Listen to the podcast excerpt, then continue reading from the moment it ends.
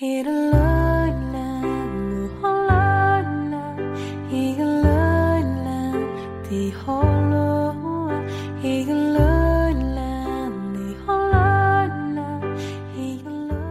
最温暖的声音为妈妈们排忧解难，用最动听的音符感动每一个听众。各位朋友，大家好，欢迎聆听妈妈 FM，做更好的女人。我是主播应由。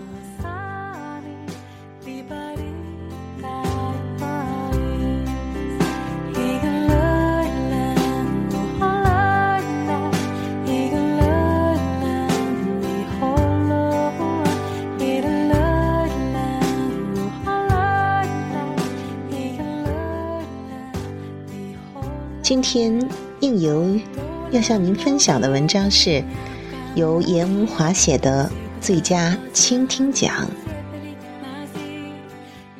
不是所有的存在感都是靠嘴巴说出来的，指头刷出来的。有一种存在感是靠耳朵聆听的。有一年暑假，美国高中生 Lucy 来我家 home stay。见面一看，他长得和我们一模一样，但他的中文说的磕巴。我问他是不是中国人在美国的移民第二代，他说不是，是被美国家庭收养的中国孤儿。听他用平静的语气讲出这样不同寻常的信息，我一时不知该如何反应，本能的就说 “sorry”。觉得不该一见面就触及伤疤露西却微微一笑，说：“你不需要说对不起。”熟悉后，他主动谈起这个话题，问：“为什么中国人一听到我说自己的身世，脸上就露出那么种表情？为什么要成为秘密？我一懂事，父母就告诉了我，这有什么好隐瞒的？”我一时不知道该如何向他解释，因为这个解释太长。血缘和传宗接代在中国有特殊的意义，甚至孩子的眼中，领养和亲生还是不同的。也许美国人不这样想吧。刚开始我还是不敢问他孤儿的身世，怕勾起他的伤心事。有一次我问他想看什么书。他说：“你有介绍山东曲阜或孔子的书吗？我想多了解一些关于自己的事情。”原来他是从曲阜的一个福利院被领养的，那时他还是个婴儿，养父母待他极好，为了他还专门学了些中文。家中也放了一些这样的中文书。他长大后，还让他参加了一些课外的中文学习班。父母还穷尽心思为他取了中文名字，姓就跟孔子的姓。为了让他了解自己的出生地，父母专门带他去曲阜旅游。我委婉地问过他对亲生父母的看法，他说：“我不知道他们发生了什么，也无法知道。”比这点更重要的是，现在的父母对我很好啊，我们才是一家人。与我印象中的美国青少年不同露西非常安静。大多数时候，她安安静静的待在房间里，上完课回来了也不出声。平时如果我不主动跟她说话，她也不会主动说什么。我曾问她是否一直这么安静。他点了点头。那和朋友、同学在一起时，你也这样吗？他点点头，说：“是的。”他们说：“我听着啊。”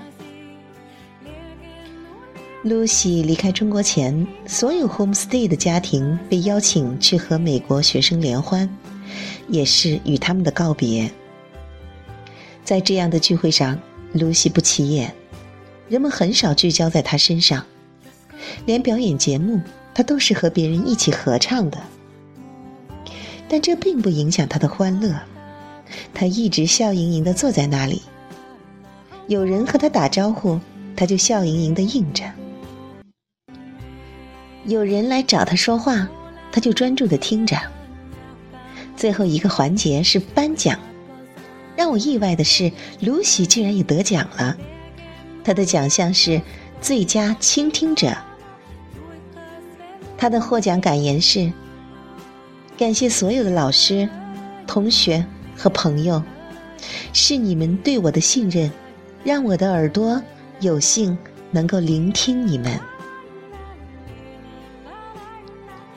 我在很长时间里一直想起这个奖。设置这个奖的人是多么的睿智啊！他的眼里并不只有那些存在感强、气场强、成为别人聚焦中心的人，他的心里包容所有的人，包括露西这样更多使用耳朵的人。我也理解了露西身上的直接和坦荡，仅仅是父母教的好。而且，是他所在的环境包容他，和别的人不一样。露西在身份认同上非常清晰，她知道自己是谁，孤儿和被领养只是事实，而不是标签，更不是他的耻辱和过错。他不需要刷他的存在感。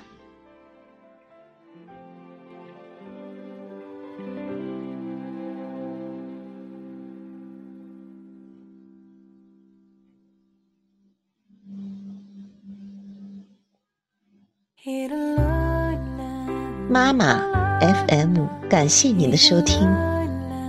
如果你想成为更好的女人，可以微信搜索“妈妈 FM”，关注我们的栏目。感谢您的收听，我是应由，我在这里等你。